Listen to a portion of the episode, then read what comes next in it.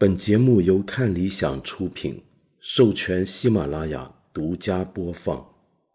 不保证成功，不一定有用。知识只是点亮世界的灵光。我是梁文道。上集节目结束之后啊，我后来看到留言，有许多朋友都说又被我放了一次鸽子，或者说又被我水了一回。明明有一集节目，怎么会被人批评呢？是这样的，因为上一集节目不是请来了杨照老师、刘琴老师两位我很尊敬的知识分子，和我一起在聊《资本论》该怎么去读的问题吗？那么这集节目呢？细心的朋友就会发现，其实是之前一场直播对谈的录音，那么结果被我们直接拿来当节目用了。那么如果你看过那期节目的直播对谈的话，那你当然觉得很不爽。那假如是这样的话，那今天恐怕又要让你失望了。呃，其实是这样的，最近这阵子呢，一马心动，那么跑来跑去，所以呢有点不方便。那么因此呢，这个星期只好开个小差。就两集节目都用对谈的形式，之前的录音播出了。不过呢，我要先预告一下，就对谈结束之后，我跟以往的做法不一样了。那么最近你会发现，几次对谈结束之后，我都会在后面有一些留言回应啊什么。聊表诚意嘛，对不对？再来呢，就是这一次啊，就你看标题就晓得，我和我非常喜欢的一位马来西亚小说作家李子书老师一起来聊他的两部作品。那更准确的讲，其实不是聊他那两部长篇小说，而是身为一个小说写作者，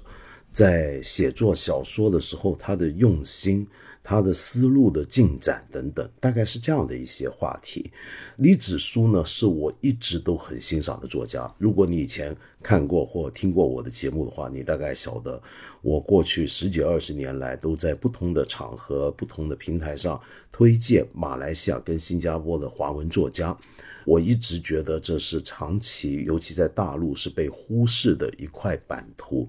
不过好在过去几年来，这个趋势已经有了变化。从当年的李永平，后来的张贵兴、黄锦树，那么到这两年，李子书的书呢，在后来居上，在市场上啊，在大陆卖的特别好，得了特别多的奖，获得特别多的赞誉。我真是由衷替他们感到高兴。尤其李子书呢，我大概十来十年前就在电视节目介绍过不少他的呃微小说，就极短篇的一些的作品。那其实他一直写中篇、短篇、极短篇，还有散文，都写得非常出色。可是二零一零年开始呢，他就开始着手写他的长篇小说，而到了去年在大陆出版的《流俗地》，那更是震惊了、震撼了。全大陆的文学爱好者，那所以今天跟他聊呢，我觉得还是聊的比较有意思的。那么希望你如果没有看过我们那一次直播对谈的话，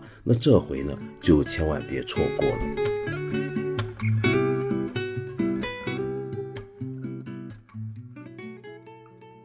嗨，呃，大家好，我叫梁文道，然后画面中另一位 就是李子书老师了。子书，你好，你好。哎，你好，文道。呃，今天呢，我跟子书在这里聊啊，是有一个题目给我们的，嗯，叫做“于暗中见众生”，还是用文字抵达流俗之地？那我们今天是哪个题目啊？我都一下想不起来了。是用文字抵达流俗之地。要用文字抵达流俗之地。我看了一个旧的提纲，抱歉。对，因为我们知道子书，其实我早很早就已经开始读你的作品。因为我在香港，我比较容易读到台湾跟马来西亚的出版物。那然后我大概十几二十年前就开始读一些马来西亚的作家的作品，那时候就已经很喜欢你，因为你其实我想本来我我今天要介绍你是有点奇怪的，因为怎么讲呢？我在我心中你从来都是一个不需要怎么介绍的一个人，因为在马来西亚文华文文坛，没有人不知道李子书。呃，李子书是在马来西亚华文文学界里面获奖最多的一个作家。那么这么多年来，现在已经下面还有一两代的年轻作家，都，当然你也很年轻啊，就哎不是吗？我们是同龄人，这个 不年轻了，绝对不年轻了。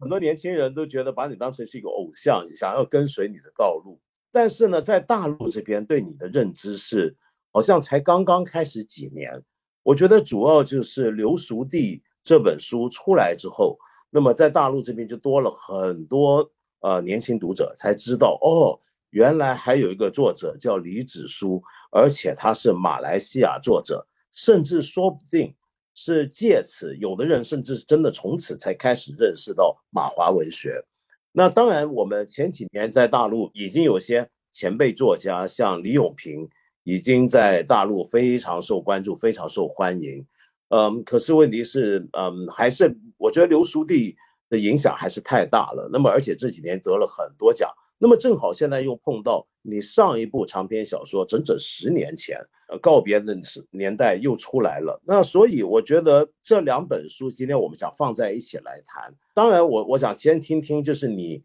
当初知道你的书在大陆受到这么多的读者的喜爱，获得这么多奖项，这么多评论的关注，你的感觉怎么样？因为好像以前没试过这样子，是不是？当然是没试过。那刚才你说到说我不需要被介绍，因为在在马华文坛，嗯，没有人不晓得李子书。说起来好像是真的是这样子，可是马华文坛我们都知道，就是一个很小的文坛圈子，很小。就是我总是常说。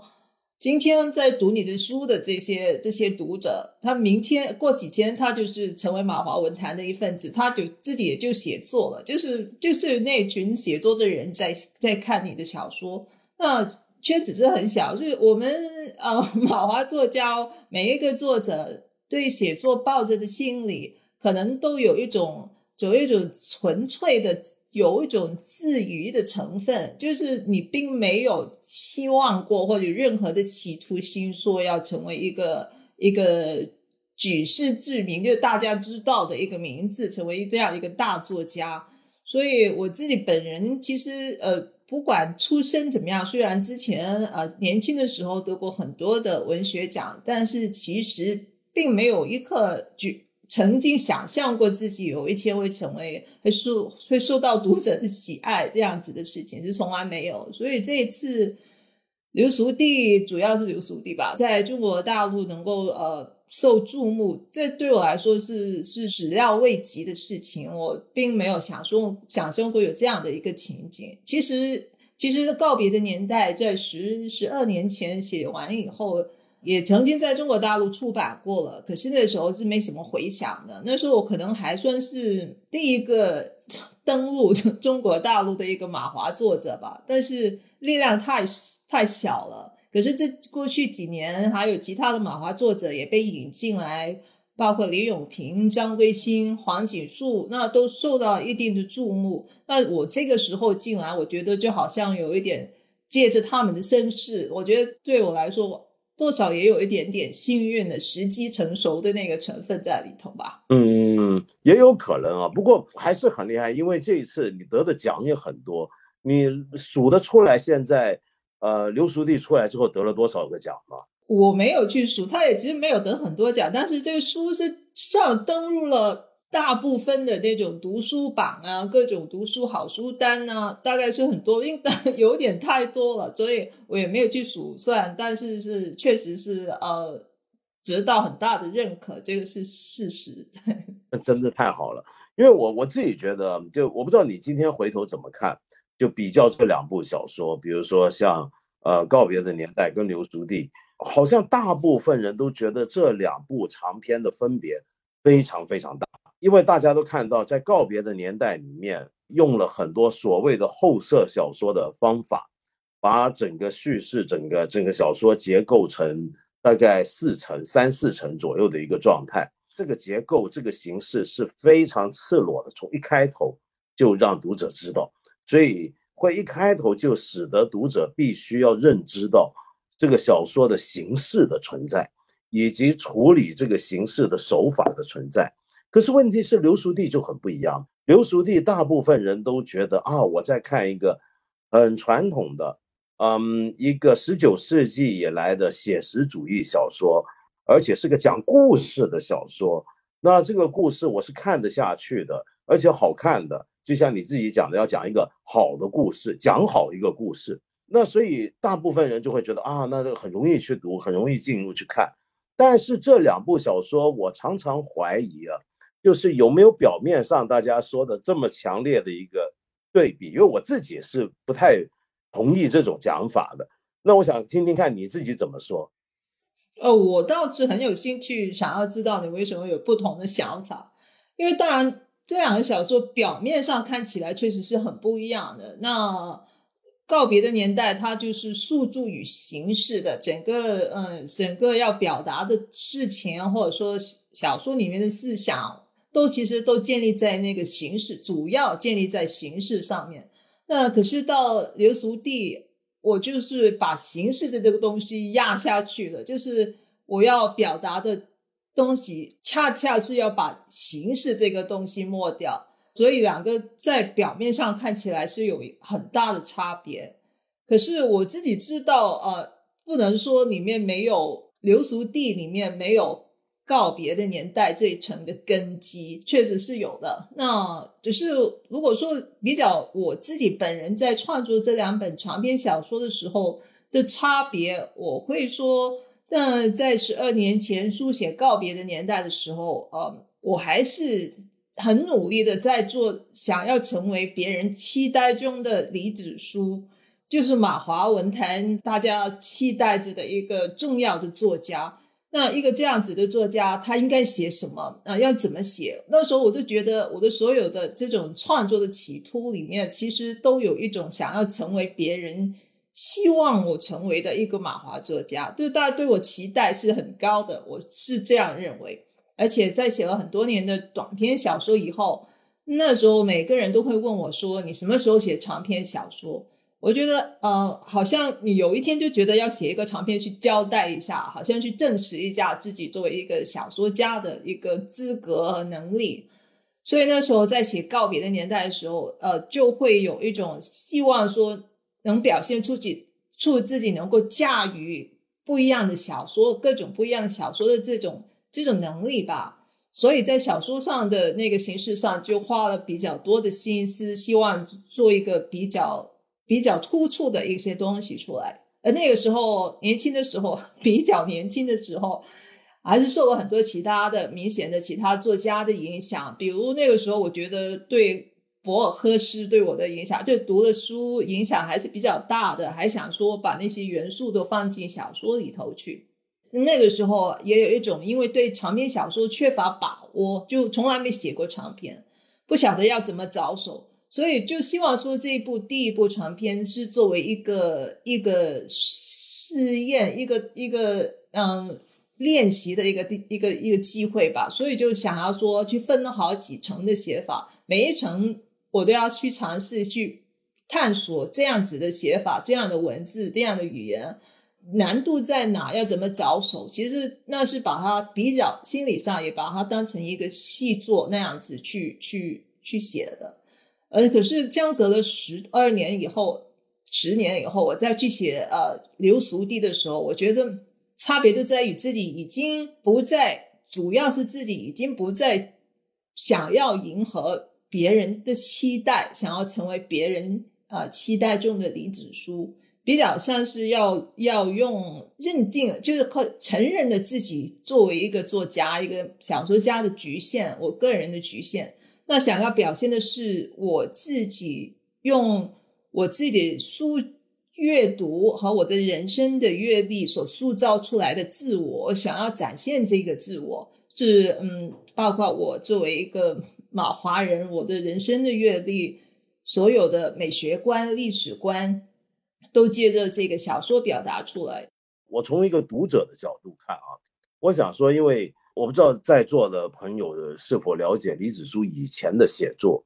嗯，他以前写的就像刚才他讲的，多半都是小说、短篇小说、呃，微型小说以及散文。在我的阅读的印象里面，其实李子书你过去并不是一个不讲究形式的作者，而且恰恰相反，因为特别是在微型小说的实践里面，因为子书是写过很多微型小说，有时候我们翻译成掌中小掌中小说。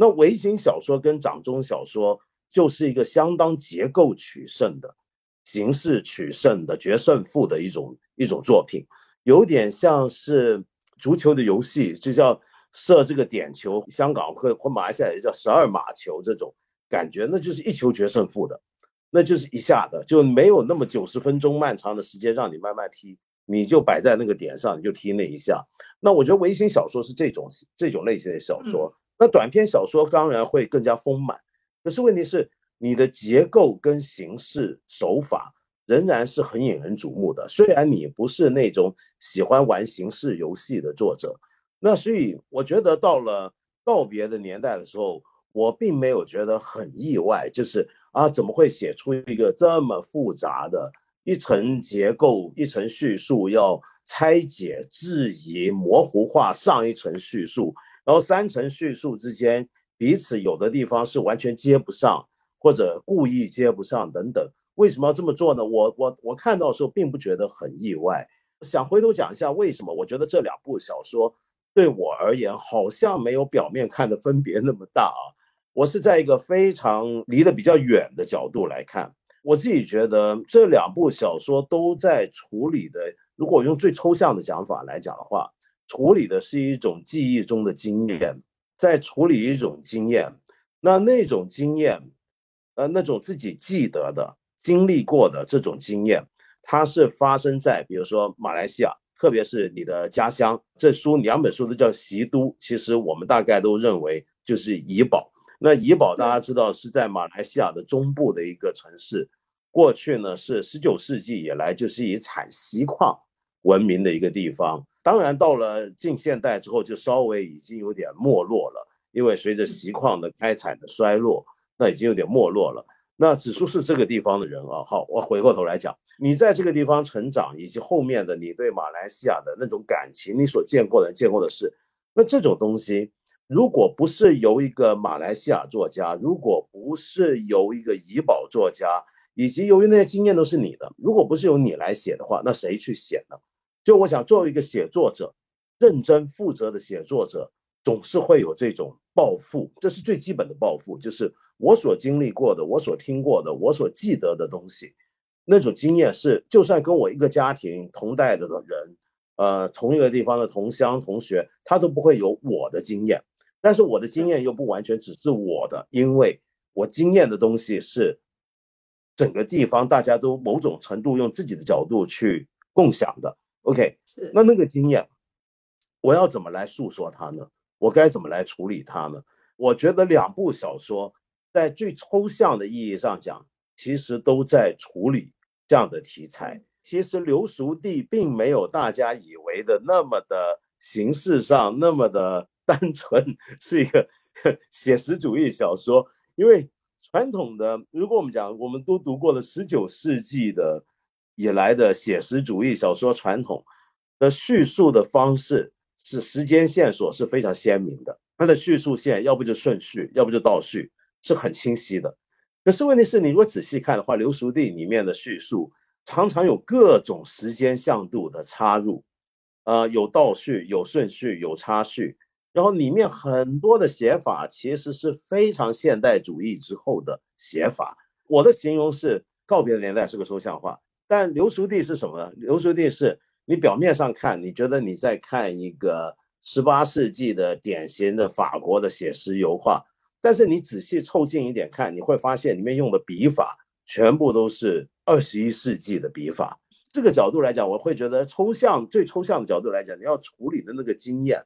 其实是很内劲的，只是不同的方式来处理。那而那个不同的方式也没没有我们表面看的对比那么强烈。一个好像非常现代，一个非常传统而古典，这是我自己的一个看法。那另外呢，就是告别的年代，在我看来，很多人就会太过关注呃这种形式的必要性。当然，我理解，就是就像你刚才讲的，指出你作为一个呃，就我们原来认识的那个李子书。如果今天要第一次写长篇小说，要写一部长篇了，那么你该如何来写？应该教一个什么东西出来给大家看？那要做一个这样的作者，你的结构上、形式上的野心是应该被大家看见的。可是问题是，另一方面，我觉得这个小说写成这个样子是必要的，就是说，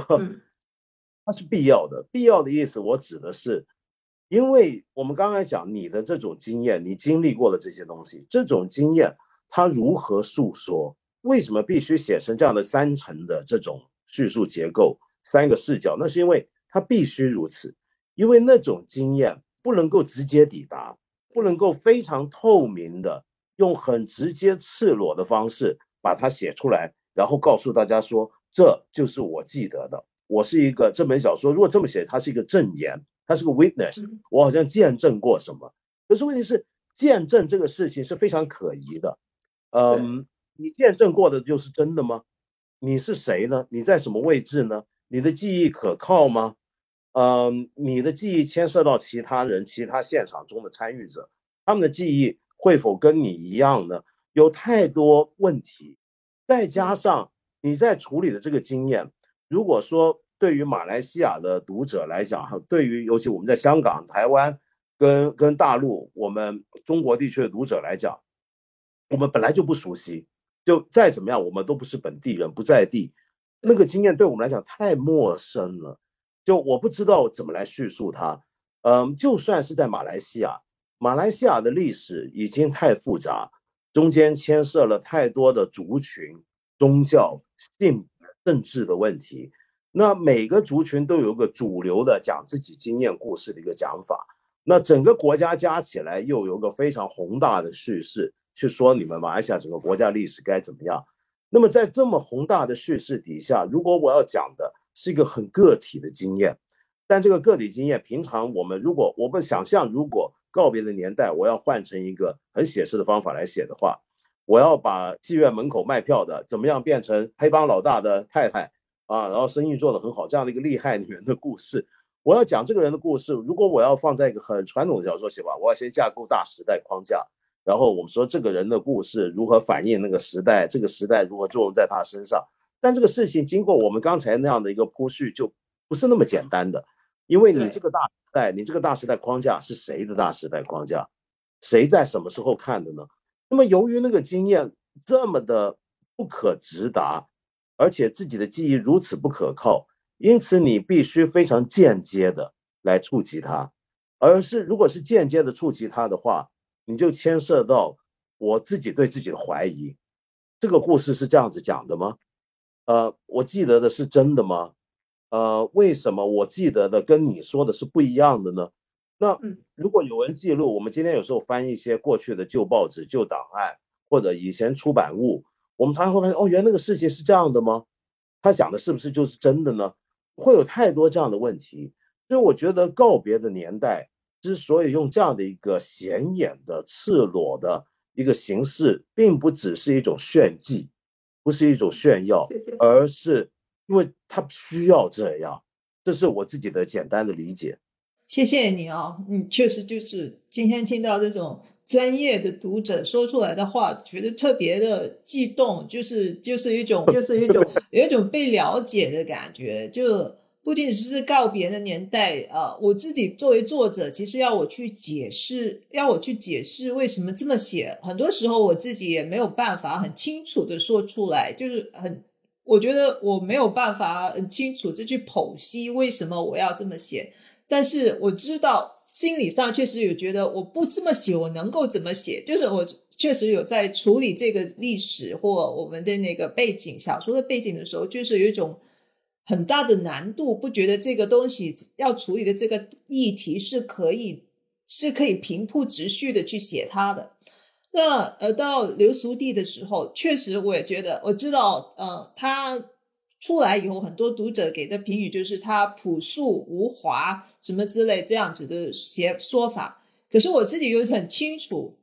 其实他的并不是那么朴素的，就是在技巧上其实一点都不朴素，他只是抹去了那个形式的痕迹，他事实上形式是在里头的，他只是被织金里面被。被被一些文字字遮盖了，但整个小说看起来那种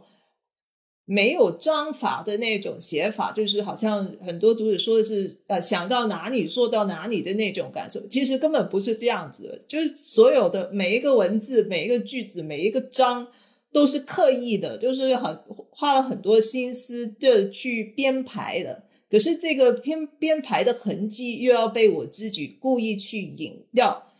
包括你刚才说的，嗯。时间线就本来不是啊，那个时间线的处理本来就不是就不是现实主义写法的手法。那我觉得，当然我在写作的时候根本是不在意现实主义还是现代主义这个事情，对我来说是不重要。重要是怎么样去完成这个小说，呃，它是不是能够最最接近、最靠近我心目中想要完成那个小说。所以用上什么手法，对我来说。手段是一点都不重要，可是这个小说，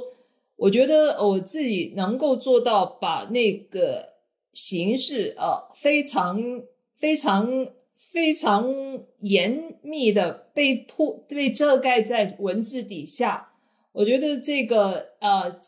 某种意义上，难度可能比之前的那个告别的年代要更大一些。就是你要写出来，其实很有技巧，就是用了很多心思，但是又不要让读者，因为那个你的心思或你挣扎的那个部分是不应该在小说里面，在这个小说里面出现，它不是小说里面叙事的呃的那个手段之一，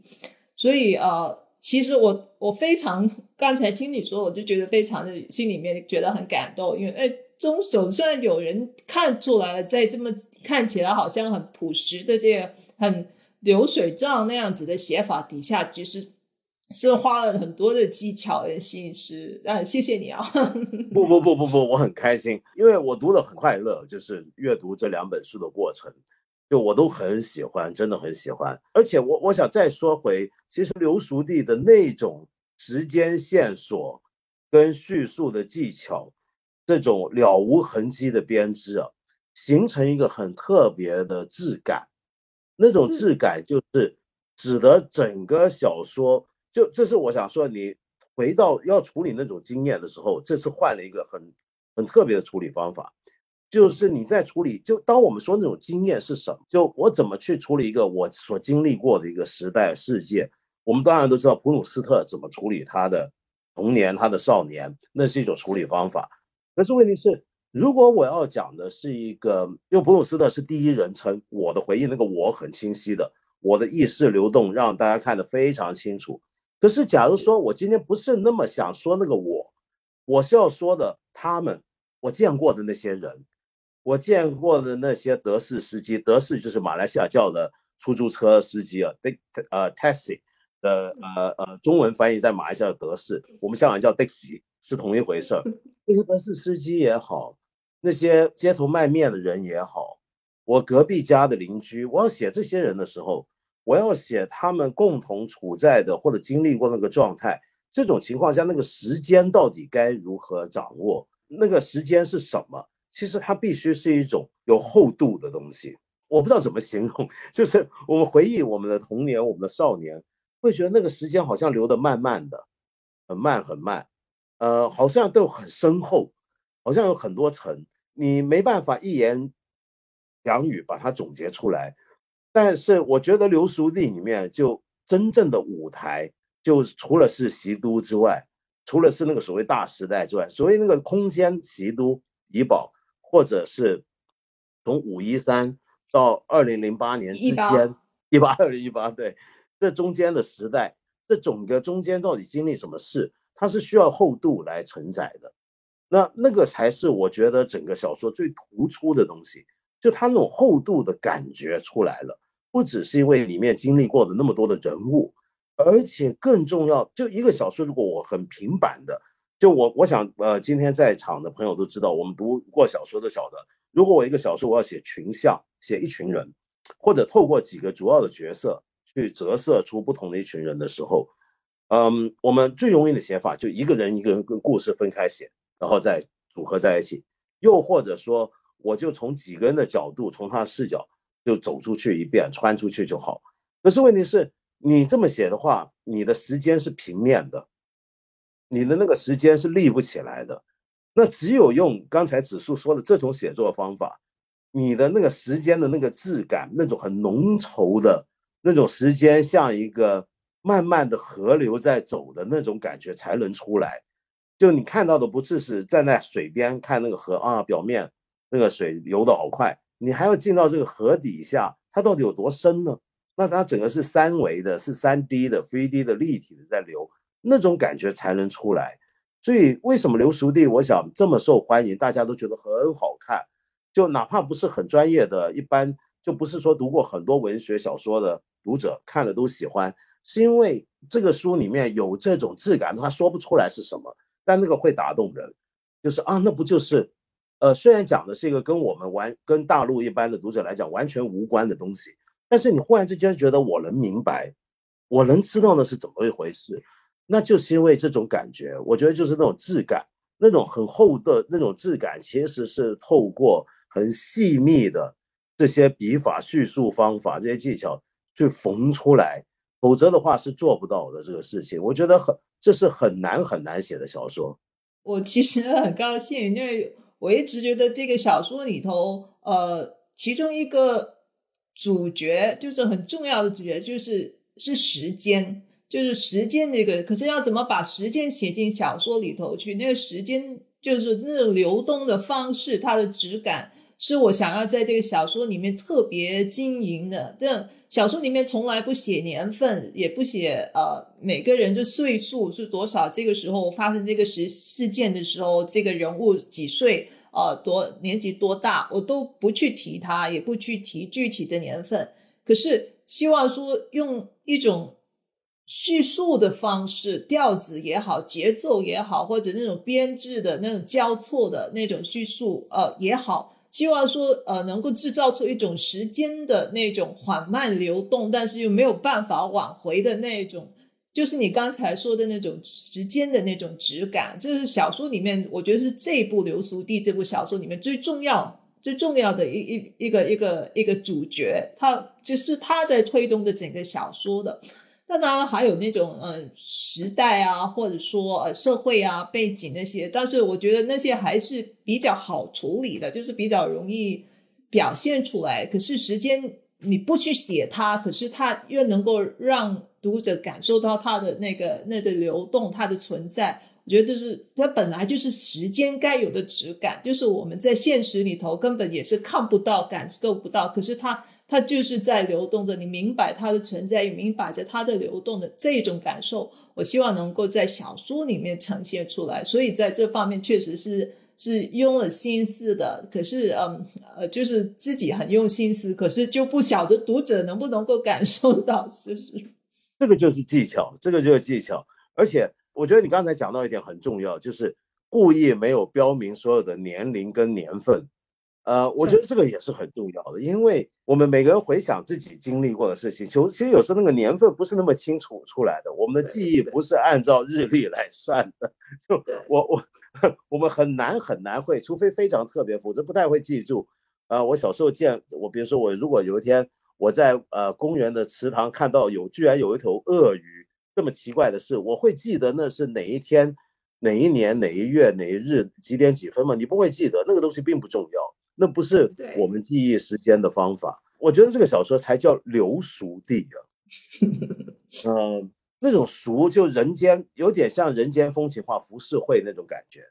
但这个浮世绘必须是流的，它是流动的流俗。里面的风俗民情，那个那它是流动的，呃，流俗当然可能本来指的不一定是我说的这个意思，但是它必须要有这种感觉来处理。所以我觉得这个小说就叫流俗地是很好很好的一个一个一个一个题目，这个题目书名本身就很好。所以我觉得这两部小说，因为我原来收到，嗯，他们给我的问题是要我说我更喜欢哪一本。坦白讲，我很难说。我觉得两本我都很喜欢，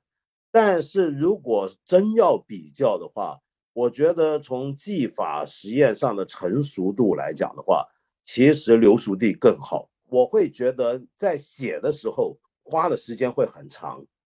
这个等一下我们还会谈到就长篇的问题啊，就你会花很长时间，你在一边在写，你一边在很还要很理性的来判断。呃很多结构上的东西，同时那个理性思辨也是自己在理性思辨对于经验该怎么处理的问题。可是呃刘熟地的难度是另一种，刘熟地的难度是其实那些人物故事，我觉得以呃子书的写作经验来讲是不难，早就脑海中就已经有酝酿，以前的材料已经积累了相当相当多。那现在问题就是有点像编织，有点像呃刺绣，我要把它绣出来，呃，而绣出来那个针法、笔法各种手法，其实你本来都具备。那它的难度就在于，我以前只是绣一个小的扇面，但是我现在要绣一个《清明上河图》出来，是这个问题，我怎么样把它全部铺现出来？那所以我自己觉得难度、完成度来讲，自己觉得指数在写第一本的时候。其实花的时间更多，但是以技巧的难度来讲，第二本就是刘熟弟的难度其实更高。我这个讲法我不知道大家听不听得懂不懂我意思，就是刘熟弟对小说家的要求的难度是更大的。但是一个小说家，呃，特别是如果此前没有写作长篇小说经验的作家的话，他在写告别的年代的时候，他会花的时间更长。我同意，就是当然也是因为。告别的年代是我的第一个长篇小说，我没有写长篇的经验，所以确实在写的时候，呃，花的我觉得花的时间确实是比较长的，就是 很难，就是每一步都要想得很清楚，就就是就是很难。可是到流俗地，我自己也出乎我自己意料，这样子，它它事实上比告别的年代要长，呃，告别的年代大概是十六万字吧，呃呃，流俗地二超过二十一万字，那我居然没想到会写这么长，我本来的想法是，嗯，能够写个十八万字，怎么我就已经满意了。可是后来写着，因为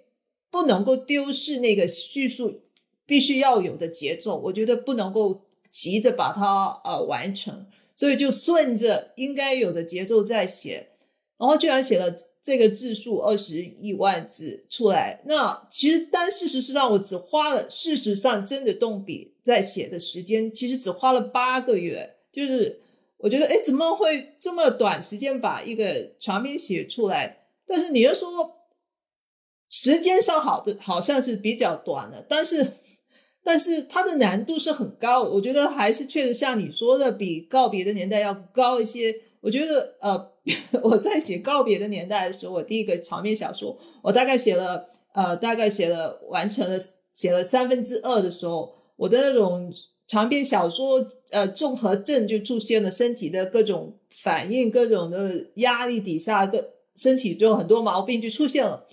那而这个。这个流俗地呢，我其实做好了准备哦，让自己分散呃转移呃那个注意力啊，做各种每天只写几个小时，呃，又做一些什么听音乐啊，呃，练瑜伽，希望说能够缓解自己的压力。但事实上，我只写了三分不到三分之一，我的所有的那种综合症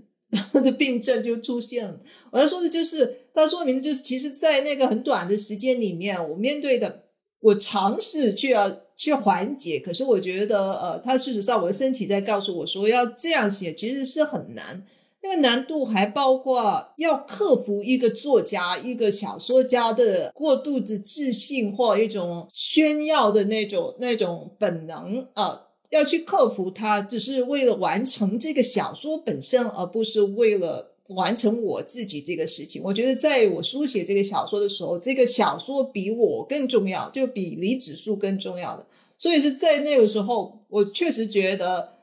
要要完成他需要的，克服自己很多很多方面的不足，以及很多方面的太过太过充足或者太过自信的那些方面，我都是必须要去克服。所以事实上，在写他的时候。因为看不出来它有什么难度，就是看起来很朴实，呃，对，很简单的文字，也不怎么炫耀，这样子的的文字，对我这样的一个已经历写了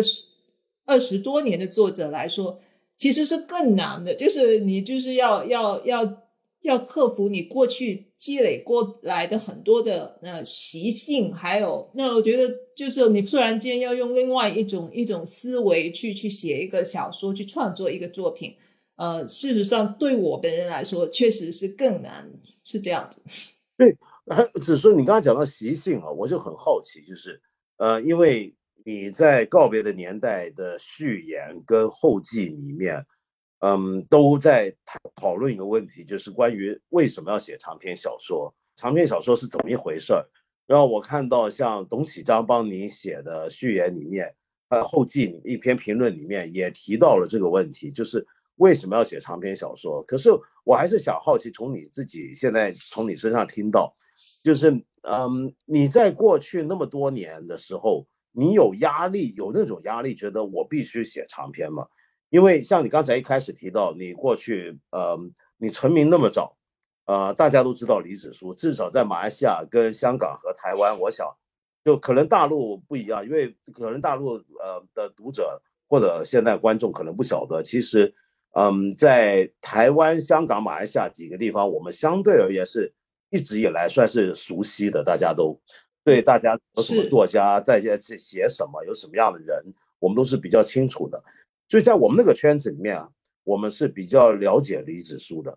嗯，但是你会觉得还是有压力吗？就是你会觉得好像没有写长篇还不算是个完整的作家吗？因为我听我很多朋友都有这种讲过，就是说好像这辈子没写过长篇还不能够叫做作家或者叫做小说家，你有这种压力吗？哦，我在非常年轻的时候确实没有这样的想法。我觉得我很喜欢的大作家，像鲁迅就没写过长篇小说。为什么他可以成为一个一个那么代表性的呃一个大作家？呃，后来到我写作的时候，为什么嗯，我感觉至少在中文这这个创作世界里面，确实是很看重长篇小说。就写到了一定的阶段，大家就会觉得你是应该尝试去写长篇了。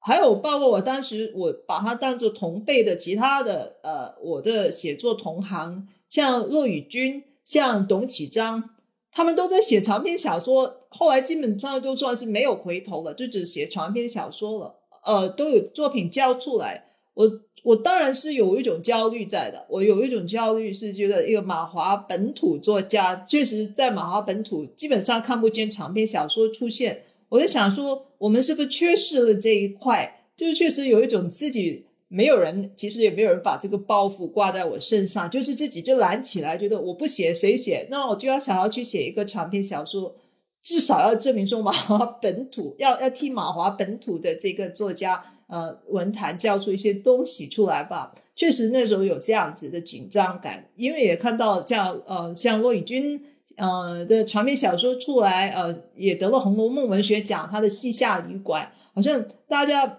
大家都已经到了另外一个一个阶层上了，人生的另写作路上的另一个阶段了。好像我自己还还停留在呃参赛啊，写个短篇发表啊这样子的，好像有一种很业余的感觉，所以就就想要去写长篇小说，也当然是。那时候觉得，呃，还有中国大陆这块宝地。那时候中国大陆的作家，我们所熟知的，呃呃的小说家莫言啊、王安忆啊、格非啊，这些所有人都是写长篇小说的。那就是确实年轻的时候是有这样的迷思，就想要去用长篇小说，呃，向向自己或者向马华文谈交代的这样的想法，呃。可是好笑的是，就是当刘书弟在十十年以后出来的时候，呃，我基本上也没有怎么去呃，没有怎么去留意呃中国大陆的改变跟情况。这段时间，那小小说写的出来以后，居然现在呃在大陆的呃那些编辑跟我说，这个时候现在的大中国的大陆其实读者更更倾向于，或者说年轻读者吧，更更倾向于阅读短篇小说了。就是短篇小说卖的比长篇小说好的时候，我突然觉得又自己好像很不合时宜了。突然间又又又错过了什么这样子？嗯，可是就是没想到，就虽然是在这样的情况之下，比较恶劣的这个情况之下，刘熟弟还是能够在中国大陆得到读者的关注跟喜爱。这这所以是让我觉得，哎，其实可能是长篇或者短篇。其实根本不重要，我觉得重要的是，其实不管是在哪里的读者，都是在对阅读都是好的作品，都是有所追求的。其实重点并不在于长篇或者短篇。我觉得所谓的长篇、短篇是，呃，这个东西有时候真的变化可以很快。你们刚刚刚刚讲到在大陆啊，前些年的时候不是这样的，前些年在大陆是长篇比短篇受重视。就如果一个作家只写短篇的话，大家会不太在意的，而且甚至在市场上也是，短篇小说集没那么好卖，这个很奇怪，就不知道为什么就这两年反了过来了。我也很好奇这个市场口味的变化。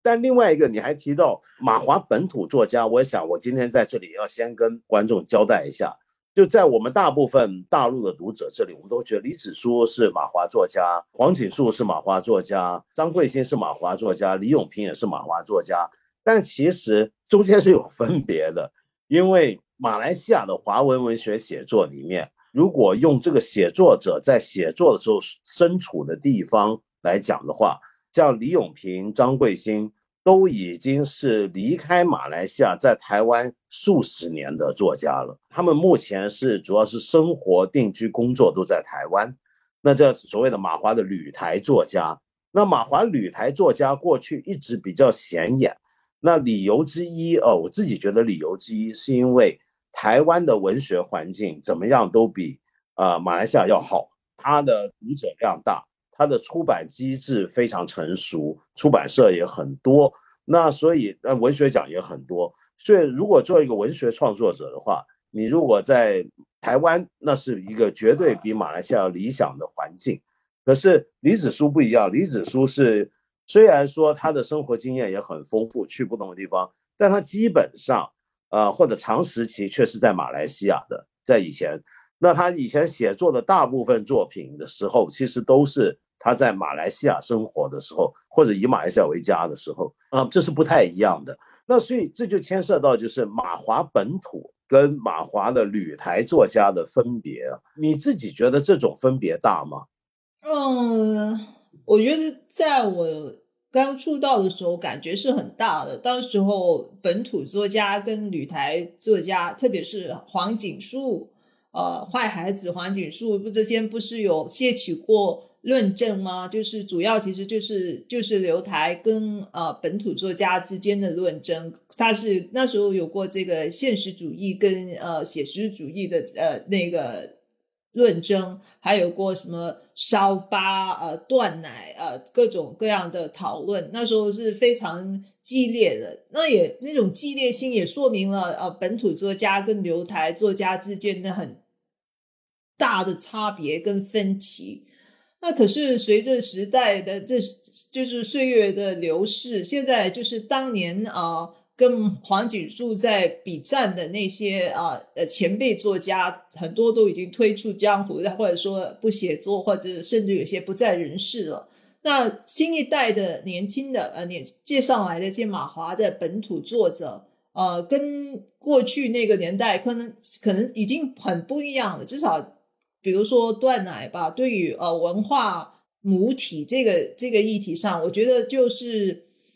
年轻的呃新手对台湾留台这些作者的呃的那个呃评论或者他们的看法是更接近更接近一些的，所以那个那个分歧就。在随着时间的流逝，赛局是是变得越来越小，而且还有就是马豪作者向来都喜欢到台湾去啊留学啊什么各样，所以在审美上也确实是比较倾向于台湾的那那那一边的，所以确实那个那个差异是越来越小，呃，觉得让我觉得担心吧。我觉得本来不应该小的，就我们别忘了就是。作为本土的马华作家，我也也有我们自己的主体性，我们也应该建立本土作呃马华作家的那个主体性。虽然呃刘台作者和马华本土作者都在书写着马华议题或者我们的经验，但是其实我们的经验差别是很大的。比如说《流俗地》这样的小说，我很清楚，呃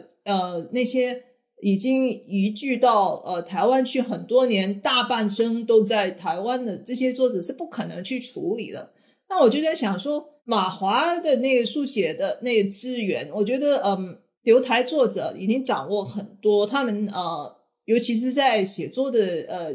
技巧上、能力上，或者说他们得到的文学素养，确实都是比一般的马华作者要强、要丰富的。而像吕永平、张归新或者是黄锦树也好，他们处理的已经把马华这种南方的南方以南的书写的那种魔幻的那一面，已经做得很好，掌握得很强。可是，在本土作家这边，我觉得我们应该看看我们自己手上有的资源，我们的资源，嗯，跟他们跟留台的作者应该是不一样才对，不一样才是。我觉得马华的问题就在于我们写作的，呃，一直以来追求的写作，不管是主题呀，或者是内容啊，或背景，其实都太相似、太单一了。我们马华好像没有什么种类不同一不同类型的就文学。内容跟处理，或者就是也是过去因为都在追求着文学奖的认同之下，大家都倾向于同样那种得奖文体的呃那种追求跟思维吧。所以我觉得今天的马华本土的作者应该也要建立起自己的主体性，也要看看清楚手上有的那个呃写那些资源。我觉得我们在马华本土的人可能有更多写实，至少在写实这一面是有更大的资本。我们可以在这方面做得更深入，呃，更深入的那个拓展吧，这是我想的。我觉得你讲的很有意思，因为你刚刚提到有一点，就是旅台的作家或者留台的作家，马华作家中留台的那一批作者，嗯，他们的写作，比如说，我想在大陆啊，就今天大陆如果有读这批马华作家作品的话，很容易有个印象，就是马华作家都在写雨林，都在。很南方的一个什么东西，那那个东西其实是马华作家当中的留台作家，嗯的一个几个，而且是就几个特别突出的作家，极力塑造出来的一个世界。但是有趣的是，这个世界是我正好都是留台作家在主力在写这种方向。那这批作家恰好是已经离开马来西亚，然后在台湾的时候，在回忆马来西亚的时候。嗯，在写出来的，我觉得那是很有趣的一个现象。另外呢，就是由于这个过去，您刚才讲到黄锦树，是我们知道除了是一个作家之外，大陆很多读者对他认识是一个重要的马华小说家。但他其实更重要的，就以前大家对他认识更重要的身份，其实他是个评论家，一个学者，他是一个非常火力非常猛烈的一个评论家，六亲不认的。黄锦树呢？呃，当年在马来西亚曾经掀起过一个论战，就是讲这个马来西亚作家就牵涉到就是所谓的留台作家跟这个在地作家之间的论争。可是问题是事后看来，现在我觉得这个更像是一场代际的论战，多于地方论战，更像是两代人之间的问题，而不是不同地方的问题。今天马来西亚文坛其实绝大部分青年作家，我觉得都在认同。呃，当年黄锦树讲的那种立场和方向。那除此之外，还有一点比较有意思，就是今天的在马来西亚本土的年轻作家，因为就像刚才子书讲的，受到台湾的影响，他们有某种程度上是跟台湾文坛高度整合的。那在这样的背景，有好有不好。好的地方就是你的作品更容易被看到，更容易有更多人关注，因为马来西亚的这个市场或者文学环境太小了。就像子书今天开始讲的。这个时候写一个写作者，你真的是写的时候都知道谁在读你的写的东西，就而且你都认识，就好像在写信一样。我觉得在马华文的那种感觉，叫他写作像写信，因为你写的每一篇都是都很清楚知道谁在读。那但是一下到台湾就不一样了。但是这个情况是好，但不好的地方在哪呢？就是你很容易会变成因应了台湾文学界对你的看法。而决定了你怎么写，包括你用什么样的文字，就因为在台湾已经形成一个很主流的对于马华文学的认知，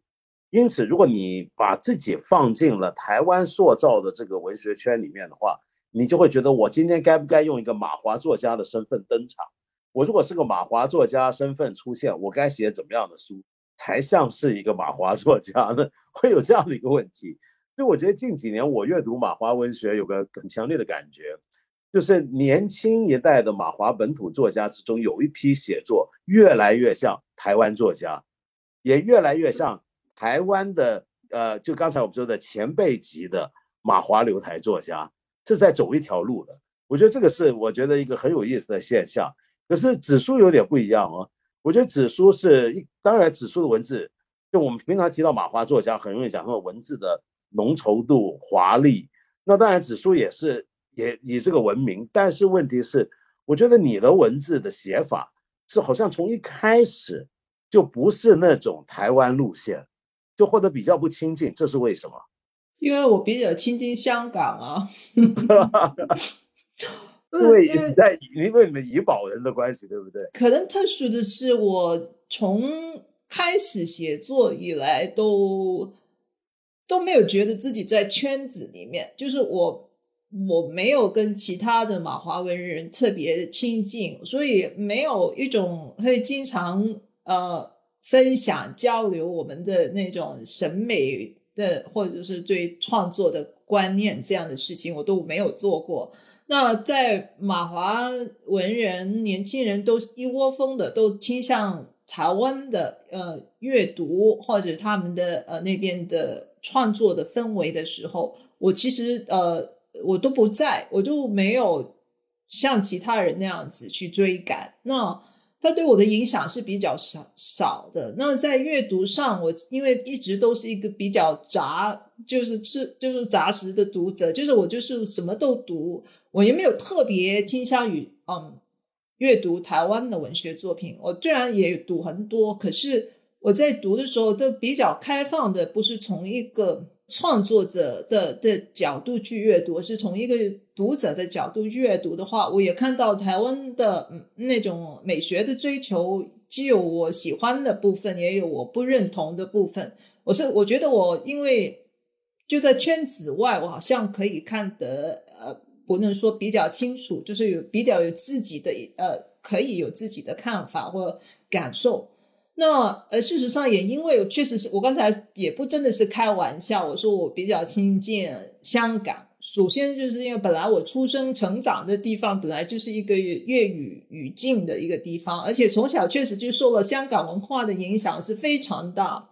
我们受香港的那个娱乐文化，当时的香港的音乐啊，或者我们那种连续剧啊什么的，都对我们影响冲击特别大。所以我从情感上或者是那个文化上。我确实是很倾向香港，喜欢香港，至少那时候可能读比较少香港的文学作品，可是对香港文化还有香港人粤语的那种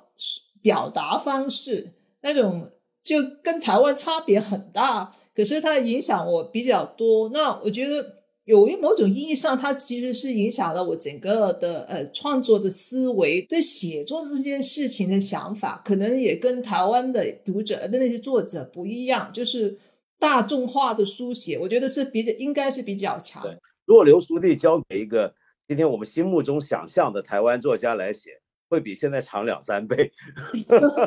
可能不止。对对对，我觉得是这个差别一定会有。你是在刘书弟的。后记还是哪写到一个？你是不是你你在后记写的？就是，呃，提到台湾现在很多学骆以军的作家，就 我觉得这个让我看了就是哈哈大笑，因为我感觉跟你完全一样，就是呃，对，真的就是影响就很大的。马华也有一些，就是本马华有一些作者，就是很清楚的看得到骆以军的文风的影响很大。受他痕迹，他的痕迹影响太大了。因为我觉得这个影响大到一个程度啊，就是已经到了一个地步。虽然我知道骆以军现在在台湾也很多年轻一代骂他或者怎么样，可是问题是 他们都不知不觉的在学习他的写作。嗯，而那个东西本来是骆以军很独家的东西，对。结果现在开始演变成，就是我有时候在台湾看他们报纸写广告啊，写一个很简单的一个报纸上的文案，都要那样子写。你的感觉就好像你能不能好好说话？对，这方面不如说我这是个香港人，我们香港人的语言习惯，就我能够理解，指出来讲的意思是非常的精准，要对，而且要要那个要很有力量，那个很简洁的造句，呃呃，所以跟台湾其实是分别非常大的。就我觉得在大陆上面，很多朋友都会常常把香港文学、台湾文学变成港台文学、港台文学。但你仔细看，分别是很大很大，太大了，太大了，完全是不一样的，完全是不一样的。就整个语言习惯的，跟语言对语言日跟日常说话甚至都有关系的。嗯，对对。所以我看这本书的时候很有亲切感。虽然我只去过怡保旅游过几次，可是我觉得我很熟悉。就甚至包括书，因为我而且我觉得这个东西本来就是俗的东西。就我们讲那个俗，不是贬义的俗，就你写的那种流俗，里面可能有印度人、有孟加拉人、有马来人，但是共处在那种通俗的、流俗的民间的市井的那个状态，那个状态就必须要用这样的语言。如果不用这样的语言，你就觉得好假了。就你你换 换对不对？你就不能假。你那现在这个写法是真实。所以我我看的时候一直觉得很生动，我好亲切，因为那个是我熟悉的、我热爱的那种民间的那种那种力量，呃，我们经历过的东西。虽然我不在怡保，呃，居住过，但是我觉得那个好像我完全能够体会得到，那是我们的东西。我还想再问一下，就是，可是这两部小说，就只说你都某种程度的涉及到了武夷山。你能不能稍微简单讲讲武夷山是怎么回事？好，武夷山就是其实就是一九六九年五月十三日发生在马来西亚的一个一个暴乱暴动的事情吧。但是就是那次的大选，马来西亚大选，呃呃，在呃雪兰莪那边啊，因为反对党赢了很。多数票就是应该是赢得了政权的那个地方的政权，那可是呃，就引起了暴动。就是过去因为一直都是就是我们的国政，就是我们原来的政府马来人政党啊在执政的。那可是那是丢了那个那个首都这样的的一个政那个执政权的话，就引起了暴乱。那据说是呃。据说我到今天还在用“据说”这样的字眼，主要是马来人吧。那就叫攻击华人，那很多华人就在那次的暴乱当中受伤，或者是死掉了，就死去了。就是很多人去世，而且都是处处理的非常仓促的那些死者，就是被送到去医院，然后基本上很多时候连家人都没通知，然后就把尸体给处理掉了，都像乱葬岗一样埋到了一个一个一个地方。那之后家人来找，就你家人没回来什么的，他才去医院找，然后跟着一点蛛丝马迹把你遣到去那个那个乱葬岗的地方，你自己去去找吧。那所以到今天为止，到今天为止，至少官方还是没有给出一个一个确切的数目，说到底那次的暴乱啊有多少个人受伤或者多少个死去。到今天还是很隐晦的。那我觉得，呃，我记得是小的时候，每次听到家里的大人在谈起这个事情的时候，都是很自然的。我不明白什么，他自然就会压低了声量在讲这个事情，是非常忌讳。所以，我我在书写这个两，尤其是有告别的年代的时候，就有这个开始，就是从一种忌讳的、不明所以的、不清楚的。一个一个状况，其实这个状况到今天为止还仍然还是不清楚的，还现可是现在氛围比较自由一些、开放一些，所以已经有一些出版社、有一些作者在处理着，试图去呃处理这一段历史去做采访，可是呃能够得到的资料跟信息还是非常有限的，所以。我在告别的年代在处理，就用这个切入去处理那个说不得道不明，就是说不明白的那个那个事件跟那个年代，就所以像刚才文道说的那样子，就是你没有办法去直接去书写它，它就是一直都是那么隐晦。至少到今天，我我说我们好像比较自由了、开放了一些那个氛围，可是也还是处在一种你别想把事情弄清楚的一个。一个状态当中，所以啊，这就是呃，就是五一三事件，就是可能在那个年代是对我的，至少是对我的父母来说冲击是很大，就是他们就因为这样子发生这个事情，就觉得生活在马来西亚有一种非常不安全、非常没有归属感的那那种恐慌跟呃那种氛围当中。我觉得这个事情其实真的是非常复杂。我记得我当年第一次是比较认真的去马来西亚的时候，所所谓不认认不认真，是以前去观光旅游嘛。我后来真的试图认真了解、认识很多马来西亚的朋友的时候，就大家都会提起来跟我提起来五一三事件，因为他我觉得有点，如果用台湾类比的话，像台湾的二二八那种感觉，嗯，就是一个整个社会的集体记忆。但那个集体记忆是被压抑的，对，呃，呃是有创伤的，呃，不只是当年真正经历过暴力的人有创伤，或者他们家人，而且是整个社会都有一个创伤。那这里面有很多空白，因为他被压抑，呃，很多东西不能说。而且接下来就是我们知道五一三之后也改变了马来西亚的政治，就马来西亚是五一三之后变得更加的，就马哈蒂尔上台当首相。就更加使得整个政权是明目张胆的在倾向一种种族政策。对，是。那就华人是更受边缘化或者更受压抑。那另一方面就是，它又不单是种族问题，它还牵涉到政治意识形态问题。因为那个时候的暴乱或者本地的马来人对华人的针对，还牵涉到就是他们认为华人中绝大部分或很大一部分是马共的支持者，就马来西亚共产党。那马共是一个很敏感的话题啊，就在东南亚各地，其实以前都有不同的共产党运动。那么，嗯，那在马来西亚当然也有马共运动，但是马共运动当中有相当一部分人其实是华人，甚至是主力。那所以这就很复杂。就所以，所以我想问一下，就子书，因为你早年写的时候，其实你是处理过很多这种种族问题、国族问题跟马共的问题的。那么，嗯，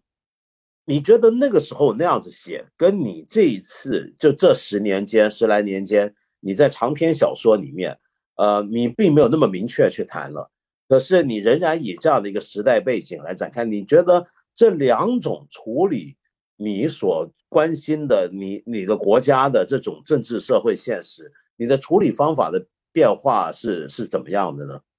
我觉得作为一个马来西亚华人来说，我是好像经历过不同的时代。那在过去可能十多年前，我们在写作的时候没有办法想要去回避那个过去不被呃不被书写的那些呃历史也好，问题也好，不管是五一三。或者是呃马共，那过去都是被压抑的，不准书写的题材，就是我们也没有发表的地方，不可能报社不会替你。如果写个小说，马共小说什么的，不可能在马来西亚能够找到发表的地方。我们那时候还有内政部，还有呃，不可能让我就会审查，不会让我们通过。那时做过采访，呃，我记得我曾经在《星洲日报》当记者的时候，呃，跟随我们的那个采访团去，呃，到泰国曼谷去采访，呃，过去的马共总书记陈平，那个对，就是还要像是好像还是要偷偷摸摸的，非常高度机密的去做这个事情，因为完全没有把握，呃，采访过后之后能不能够发出来这个报道。那在那样的氛围底下，那当我们觉开始觉得自己，哎，原来啊，马来西亚好像已经开放了一些，我们现在能够书写了，能够处理这些题材的时候，我们啊，马华的作者都是。大量的一窝蜂的，当然也是因为呃那些留台的作者先开始的。我觉得是留台的作者，因为他们相对来说在一个比较一个比较开放自由的环境里面去，他们也可以找到发表的原地的关系，所以呢就率先写起了这些处理起这些武夷山或者是马贡这样的题材开始。那当我们本土的作者觉得我们本土也有这样子的环境，有这样的条件允许我们去写的时候，我们也开始都大量的。在书写这样方面的东西，可是那个方，因为过去都那么被压抑，都那么隐晦，在书写它的时候，就我们就自然用一种比较尖锐的、一较直拷问的一个姿态去写这个东西，或者用一种讽刺的的的那个笔调去写它。那可是到了到了写流苏地的时候，就是就是几年前的事情。我作为一个马华人，我就在地的马华人，我就好像是跟我的呃。马华的同胞在这个土地上生活了这么多年，经经历过这么多事情，我们甚至也经历过马来西亚的政治的变天了，就是我们看到了一个时代的改变。一个虽然说它不一定会引向更好的将来，我们不知道，但是我们看到了一种改变的希望的存在的时候，我觉得呃那个心态，作为一个马华人的那种心态，对这个国家的想的想法跟情感都在放软了。对我自己来说，你会觉得，哎，你对这个国家没有以前那么尖刻的想法。你觉得我们是有机会变成一个更好的国家，我们会在得到一个更好的环境，得到更多的尊重。这个事情好像是有可能。那我觉得，因为这样子的见证，让我觉得我自己在整个在回望我自己的整个国家的那个历史，或者说我们自己的处境的时候，都比较。没以前那么尖刻，就会觉得，所以在留书地的时候，我觉得其实我并没有刻意的，我没有想要写一个温情的小说。可是那可是小说出来了以后，很多读者在小说里面读到的是一种温情，读到的是呃作者的慈悲，其实都都都不是我我在书写的时候刻意想要去去表达或或或呈现，我根本没想到有这样子的评语。可是呃。我在看到这么多这些评语的时候，我就回想说，为什么我会给人家的感受，就李子书向来都是很酷，就是很很阴沉，都是很很嗯很浓稠、很浓烈、暴力的那样的一个李子书。为什么有一天会作品出来被人家说是慈悲，又说是呃或是温情？那我觉得是主要在于希望。我觉得是这个小说里面呈现了一种马来西亚华人对这个国家、对这个社会。这个时候抱有了一种希望，明白，蛮有意思的。就呃，你刚才这个讲法啊，因为我原来想说的是，你处理同样的现实背景的故事的时候，切入的方法好像很不一样。但现在看来，就是现实的变化也会影响了你对现实的处理。就因为你刚才讲的，在写刘熟地的时候，恰好是马来西亚整个大转型的过程的一一刻。当年呃那次大选，大家都觉得马来西亚变天，尽管后来大家发现变天没有成功，马来西亚又上去了，呃，那么但是现在最近啊，这次我要恭喜啊，就马来西亚终于就是有了一次翻天覆地的变化了，呃，我希望这一次真的能够，我相信不会说立刻就让大家怎么样，以后都很好，那是不可能的，但是我觉得在往一个好的方向，这是真的是一个结构性的变化了。那次的变天，虽然后来就好像变成了一个笑话，就是很很快就被推倒了，又被又被那些老，就是以前的老一群人又再上去了，好像是个笑话。但是我觉得，呃。那次的改变至少是让那个整个体制，那个整个机制就松动了，就是有了这个改变的可能。而所以这大家其实也是看到这可能性，所以这一次呃，就刚过去的这个特大选就有了，就有了一有也有了这样子，更多人清楚的表明了他们的意向的时候，我觉得哎，看到呃整个。其实看到了有 有希望，就当然不可能，你会想要说一天之间整个国家会变好什么之类，不可能。但是我们都好像我看到的是，至少我的同温层吧，就是朋友都能够抱着有这种耐心。有时候你不是只为自己，你是也是要为了你的下一代去去抱着这样的希望，他去争取的是这样子。所以我觉得我还是很替你们马来西亚的朋友开心，因为我我。关注马来西亚这么多年，我觉得这一次给我感觉真的很不一样，是一次就当年那次也是，但现在是跟比当年更进一步。我真觉得这几年大家明显感觉到我手上有力量，我们也许能做些什么。我觉得，我觉得小说文学应该要有这样的功能，就是在那个急速的那个时代你，让人把速度放慢下来，然后你会醒觉。其实你本来就不需要那么快，这个时代的节奏不应该是这么快。而我觉得小说是应该最后是呼唤起来人内心底中、内心底中其实真正需要的那个适合的那个速度。我觉得，我觉得这个速度，呃，虽然看起来时代发展飞快，其实就是在年轻人心里面，在生活里面，我们还是需要有这个这个慢节奏的，是这样子。我觉得这个速度也恰好就是这部小说里面的一种时间的感觉。就这个小说，嗯，就像我们刚才讲，其实如果换了别的作家写，可能篇幅会长很多。因为呃这个时间跨度其实是相当大的，大概可以经过了长四十年左右，五十年左右，那这是一个很漫长的一个时间。那么在这么四十年的漫长的时间里面，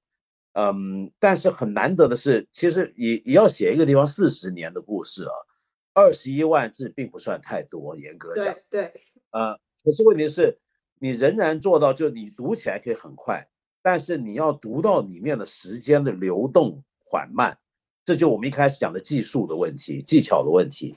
那那种缓慢的质感，其实就是一个生活里面的质感，就我们平常俗民生活的质感。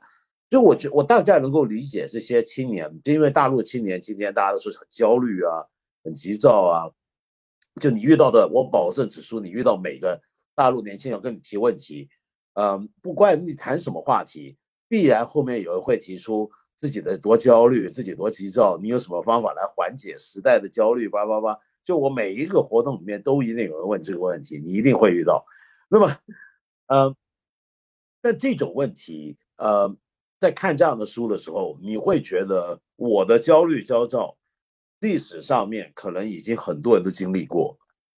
哪怕是不同地方的人。嗯，我觉得地方的分别有时候并不构成障碍。我们看十九世纪的俄罗斯小说 离我们更远，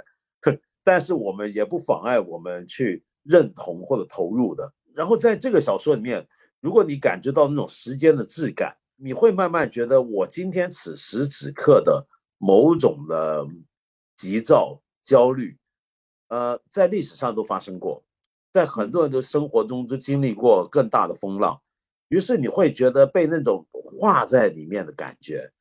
就是会有一种我能画进去，但不是鼓励啊，就不是说，比如说书里面的古银霞，他不是说啊，你看人家眼睛盲的都还能 这样子活下来，不是说我们要鼓励我们什么身残志坚，不是那个意思，而是。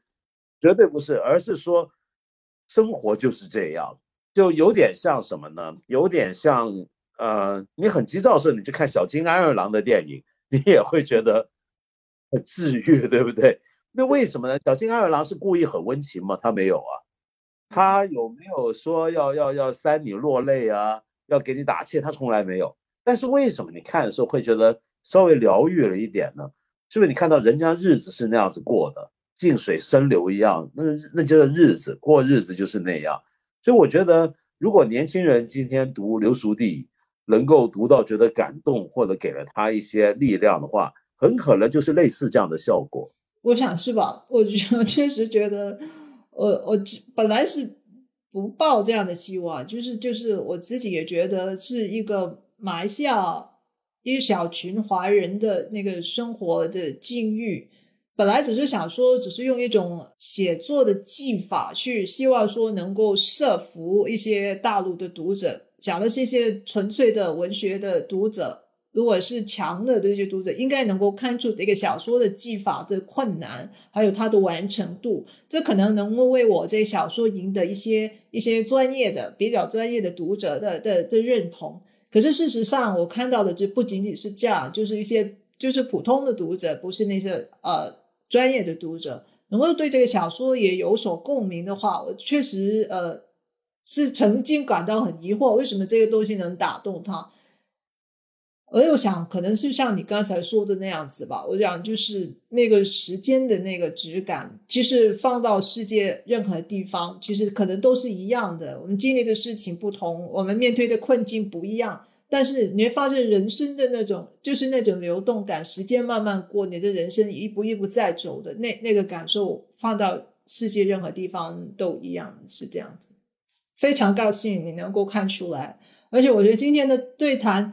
对谈实在太太好了。我非常本来对听说对谈的对象是是梁文道，我就是很担心。因为梁文道是出了名的才子，就是是学学富五车的那样的人，我就很担心自己会暴露自己的浅薄。可是我觉得你今天对我真仁慈，你就是对我就让我可以呃 敞开来谈谈我的写作这个事情，一点没有压力。呃，是我可能是我这 打书这两年里面，我觉得是对谈的最畅快，而且就是因为你也熟你也熟悉嘛。文学，我觉得啊，这今天的对谈实在太高兴了，谢谢你。没有，我今天真的很高兴，子叔这么多年不见，所以希望有一天我们早点见面，坐下来再好好聊。我不过真的要再次恭喜，我觉得两部都写的非常出色。那我希望这次告别年代再版能够让更多的读者也欣赏到你的这一面的写作。那么很期待你接下来短篇小说。那么一切保重顺利啊！OK，加油！是啊，保重，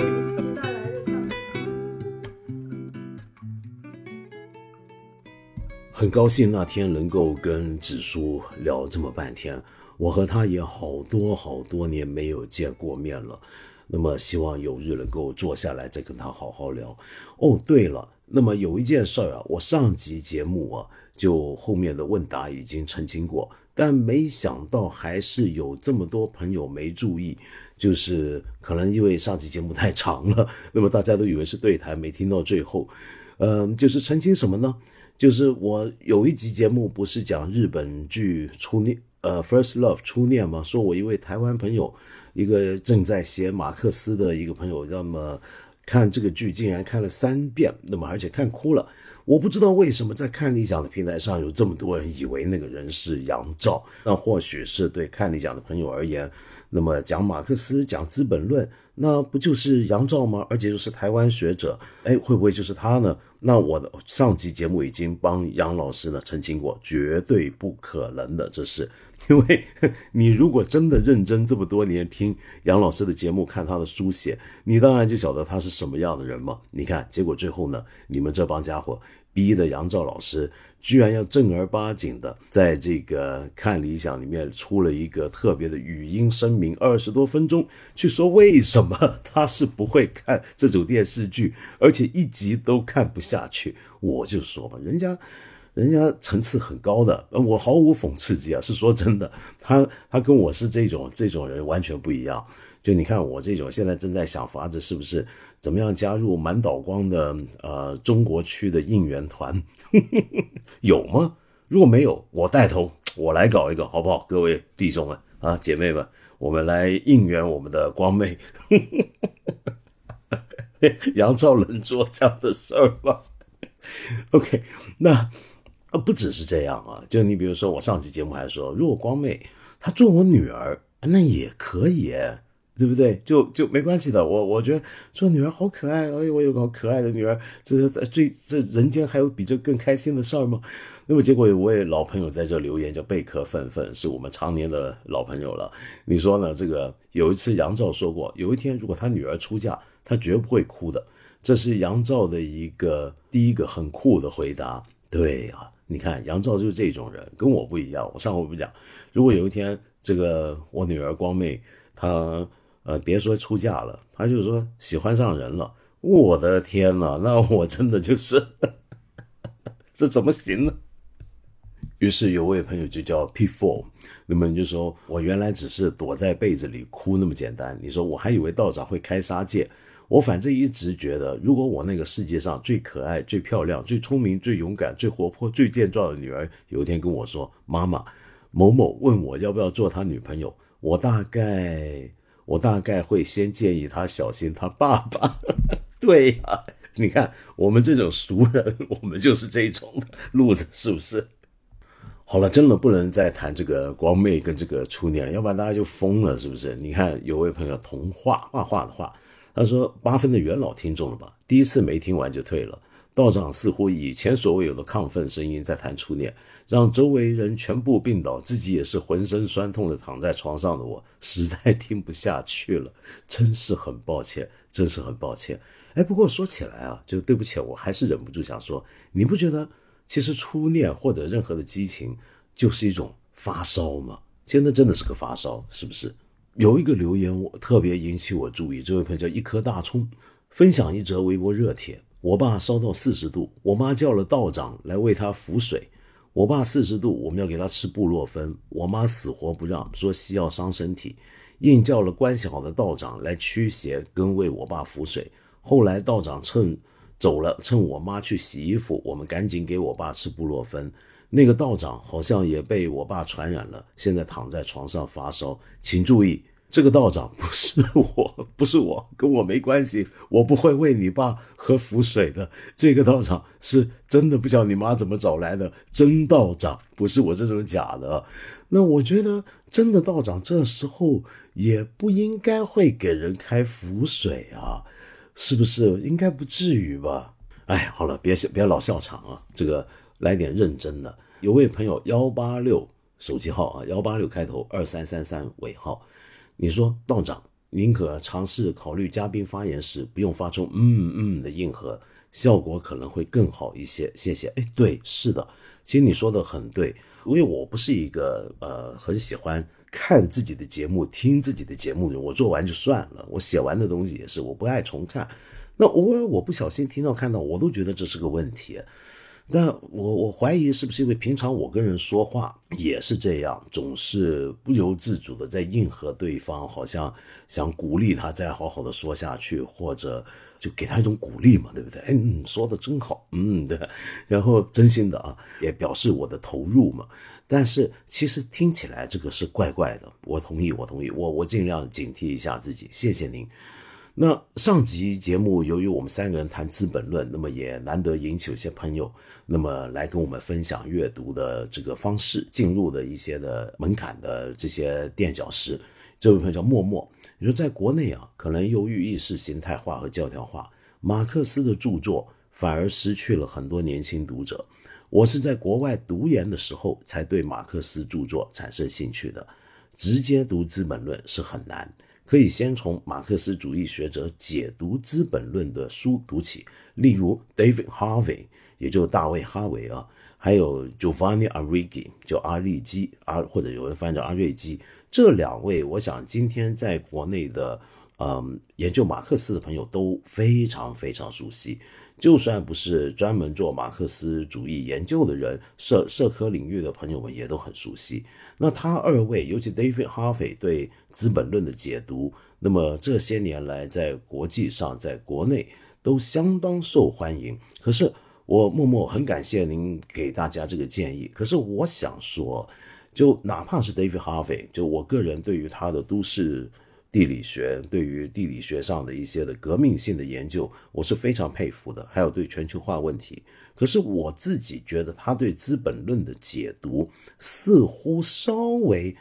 有时候读起来还是觉得怪。事实上，他的对《资本论》的解读的那部著作，在国际上的学界里面，并非毫无争议的。就我个人会建议啊，其实，嗯，读《资本论》还可以用一种，就我个人的偏好跟倾向。那希望您别介意，是什么呢？用某种类似解经学的方式，就是我喜欢那种一板一眼的。对于这种经典，我们逐段字、逐段字的来阐述它，那么尽量照顾到原始材料来来来解读它的方法。那这种方法，其实在最近二十年来。就以前读《资本论》的书，比如说我上回节目提到，我年轻的时候透过阿尔杜塞的角度来读《资本论》，那么但是问题是那个时候跟现在不同，在过去二三十年来，对于马恩全集的原来的德文版的研究跟手稿的整理，达到了一个新高度了。就我们上次不是讲过，马克思有个特点，就他不断在重写跟再发展自己的著作，哪怕是《资本论》，就是不断的有新的。他的一些想法，很多东西如果没有办法在他未出版的手稿以及他先后几次版本的变化里面的材料都在手的话，很难做到我刚才说那种解经学式的解读方式。可是问题是，现在由于这种文献编辑整理的工作已经七七八八了，相当完备，那因此我们就有能力做到一种以前所做不到的一种解读方式。就是说，我们不用先来用一个很宏观的概念理论，或者某位，就是大卫·哈维尔、杜塞都是，呃，各成一家的大家。那他们的解读，很多时候都会带着他们各自的一种原有的理论倾向。那么，对于如果我们想说，真的想从马克思自己怎么看？或者说，从也或或上次我讲的双重的历史辩证啊，就读书的时候，就读这本书被接受的过程。那么从这个角度来看的话，我个人很推荐近年在德国的一位呃学者叫 Michael Heinrich。我不知道国内出了他的这个书的翻译，中文翻译没有？Michael Heinrich 他有两本书讲呃《资本论》，那我都买到了。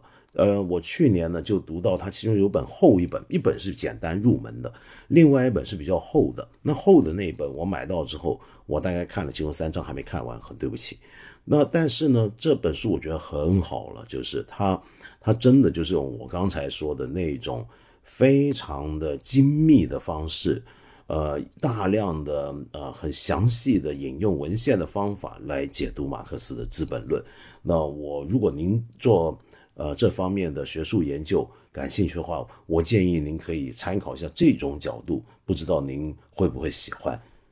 哎，有一位朋友是我们播客同行啊，叫 Alice 玉，Alice，你说我是可能全网最主观足球播客的主播，我叫老 A，想和你分享一个事儿，听听你的看法。世界杯结束，我们节目也做了一期总结，在节目最后，我谈了一个遗憾，就是颁奖典礼上，阿根廷门将马丁内斯。拿着金手套做了一个很猥琐的动作，我对这事表示不满。我的理由是，这个场合在有电视分级的地区是全年龄段都能收看的，因此这个动作非常不合适，尤其对于热爱运动的青少年的影响是极坏的，也有损足球这个运动的形象。但没想到节目发出后，受到了不少听众，尤其是阿根廷球迷的冷嘲热讽。说我支持的法国输了，气急败坏才这么说。其实我只是看好法国，并不是法国球迷。有说足球本来就很多负面，说我有精神洁癖；也有说赢了冠军就好，这都是小事；也有说我是在蹭流量，故意说惊人之语，甚至还有认为我是 C 罗球迷才说这样的话。期间不少带着负面情绪的评论和话语。原本因为大马丁，我已经对这事儿很失望。没想到又被大马丁的勇等来了这么一道，我想问下道长怎么看大马丁这事儿？我们球迷真的可以因为喜欢一个队，就能到了不辨是非的地步吗？甚至还给我的行为找各种理由，真的挺有意思。Alice，我其实我很同意你的讲法，尽管我的理由不一样。我同意的地方就是，我也觉得马丁内斯那个动作其实是很不得体，很有问题。但我倒没想到是因为。呃，会影响足球运动的形象，或者在电视直播没有分级的地区，那么起到不好的影响。我只是觉得，从运动比赛来讲，就胜利者的这种，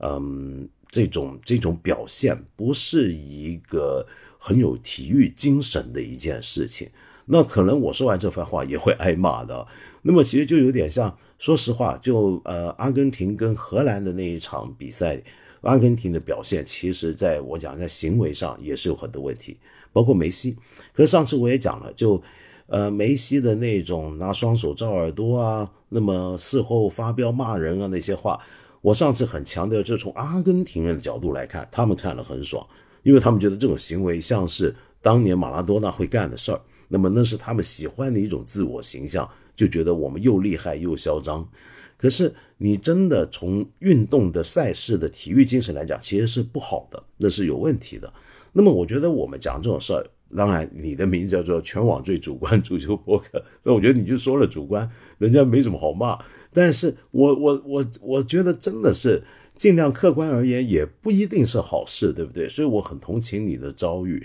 但是你跟我都晓得，就我们身为球迷，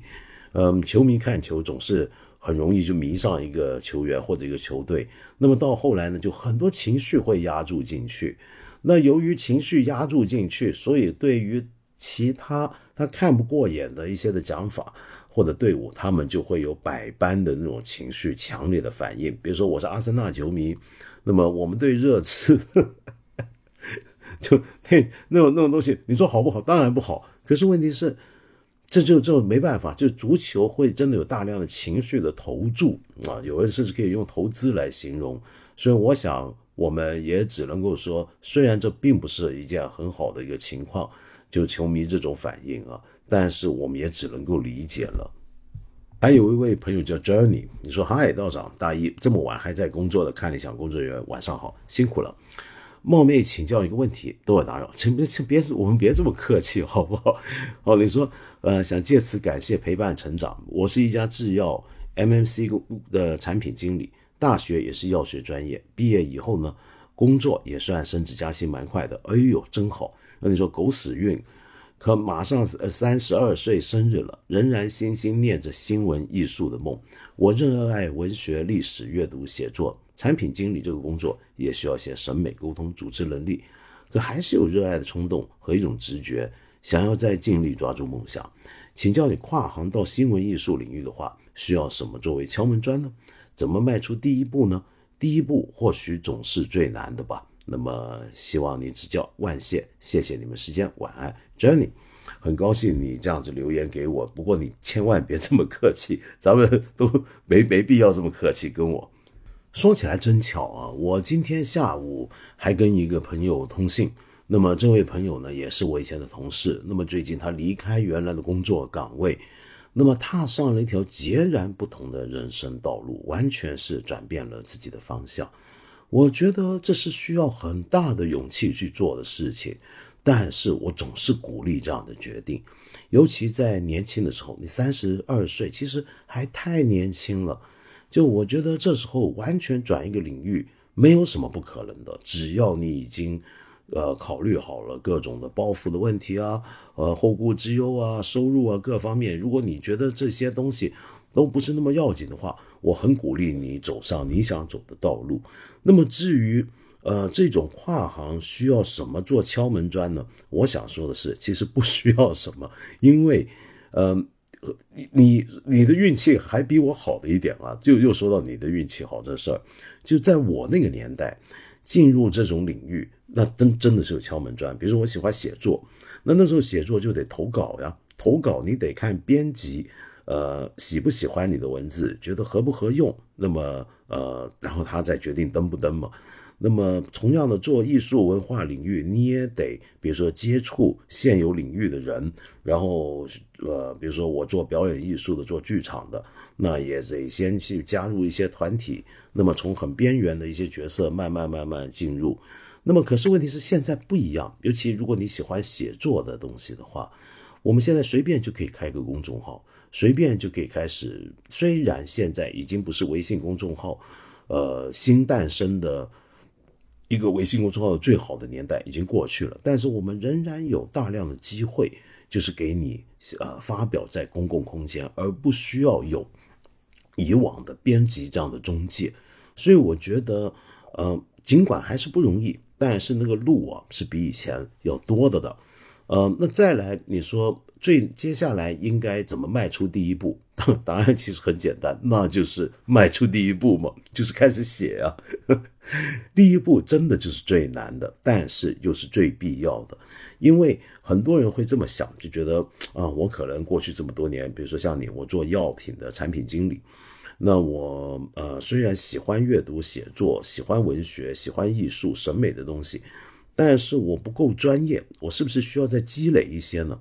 我想告诉你啊，这种积累是永远不会够的。我到今天我都觉得，我干呃传播领域的东西干了三十多年，我都觉得我好像是个新人一样，有太多的东西没有学，有太多的东西不懂。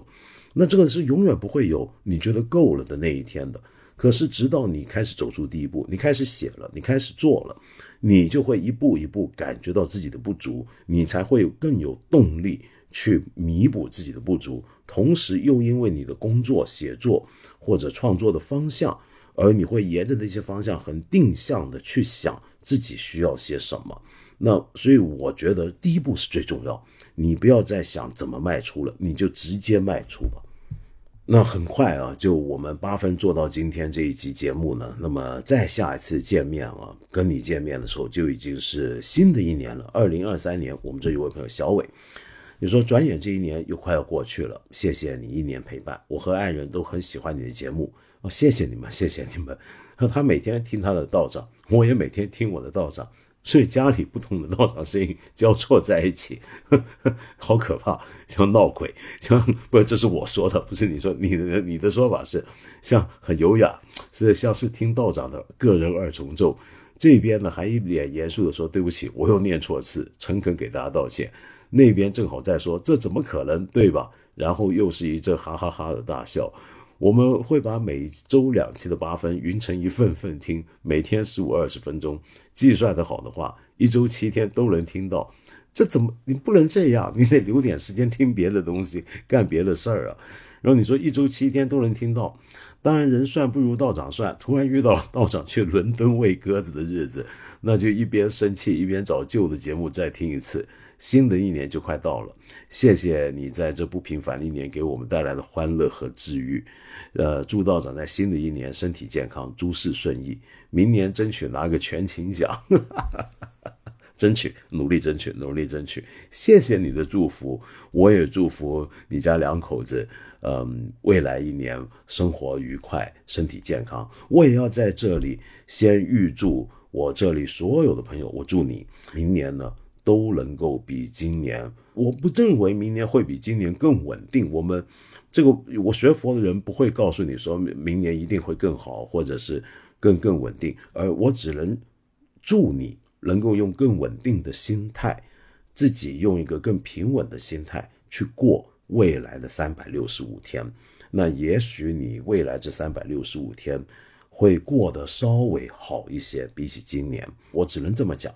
那么关于这一年啊，我们发生了太多不寻常的事情。呃，我的编辑大一本来劝我是不是要做个年底回顾，也来个音乐特辑，好像去年一样。那么多介绍一些音乐，多放些音乐，这是个好主意。没时间啊，哼 而且做这个年度回顾是最不好做。你说今时今日在中国要做个年度回顾，你怎么个回顾呢？那这几天你有没有看过网上传了又删，删了又传的网易新闻做的那条年底回顾的视频？我个人觉得其实做的挺好，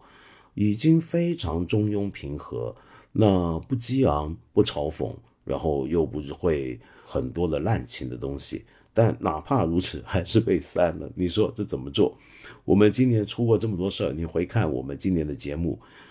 我们讲过河北唐山的打人的事件，我们讲过徐州丰县那名女子生了莫名其妙生了几个孩子的事件，我们讲过东方航空的航班坠毁事件。我们讲过很多这些事儿，你说这些事儿我们该怎么继续追究、怎么回顾呢？那不如就说我们现在走到这个关口的疫情的情况来讲好了。你看，嗯，今天是三十号啊，十二月三十号，那明天就是三十一号。三十一号是什么日子？你还记得吗？那正好就是二零一九年十二月三十一号，就是整整三年前。正好是李文亮医生写了一份关于当前武汉不明原因肺炎事件中不实消息外传的反思与自我批评的书，呃，一封书信。那么在这里面，他对自己做了一些检讨，说自己缺乏应有的政治敏锐性，对党章党规学习不够系统全面，不能充分利用相关理论指导实践，对突发事件互联网传播规律缺乏足够认识。对微信使用中应遵守的法律法规学习不足，那呃，这是整整三年前，就李医生写了这样的一个，在凌晨的时候，十二月三十一号写了这样的一个检讨书，三年了，嗯，我还记得三年前十二月的时候，武汉有一些疫情的消息流传出来，在网上传播，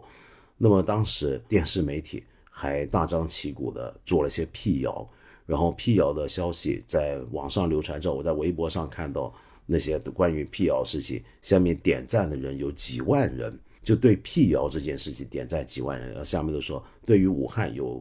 不明原因的这个非典这个事情，当时还叫非典，那么我们要不辟谣不传谣，要坚决制止谣言。那这些言论总共几万条，我们现在怎么回顾？我们能回顾吗？当时为这种信息点赞的人，当时。就支持这种辟谣的人，你现在回看三年来的事情，你会有所表示吗？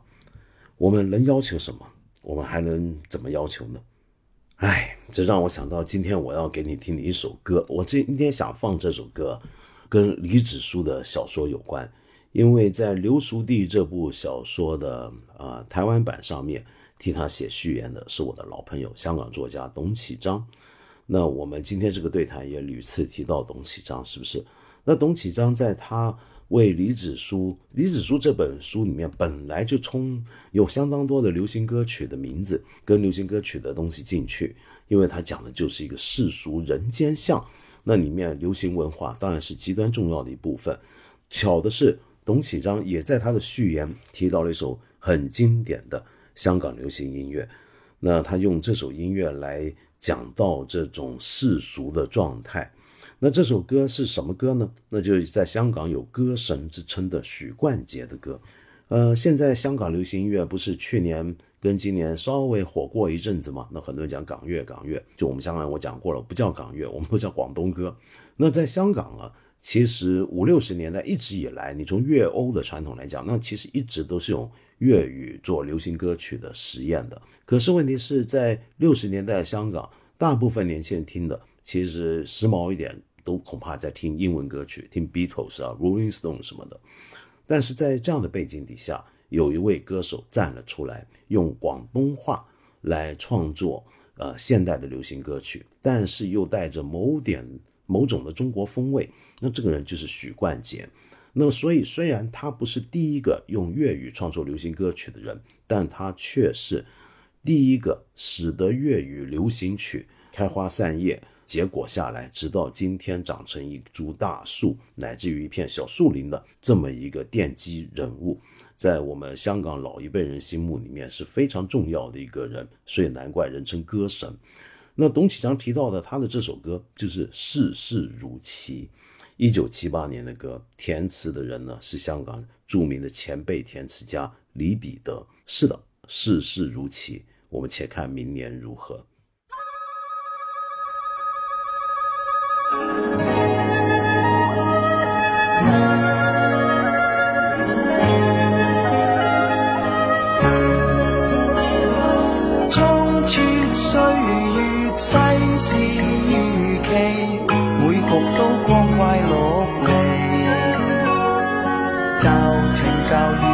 人事天天变，有喜亦有悲，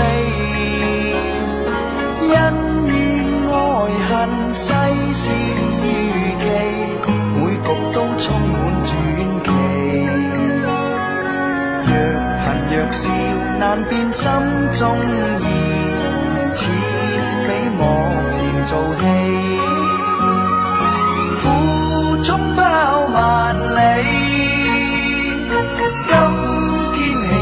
有知己，作翻盘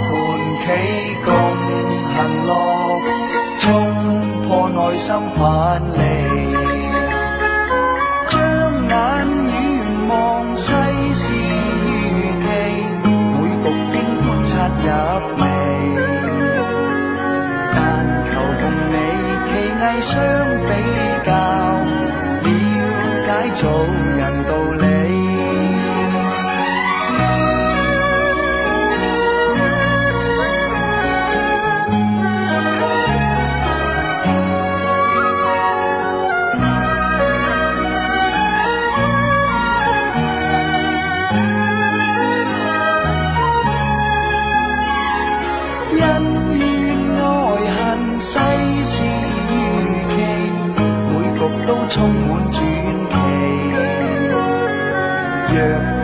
笑难辨心中意，似比幕前做戏。苦中包万里，今天庆幸有知己，作翻盘棋共行乐，冲破内心藩篱，将眼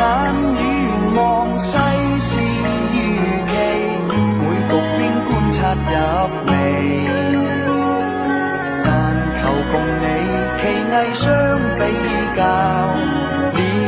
解做人道理。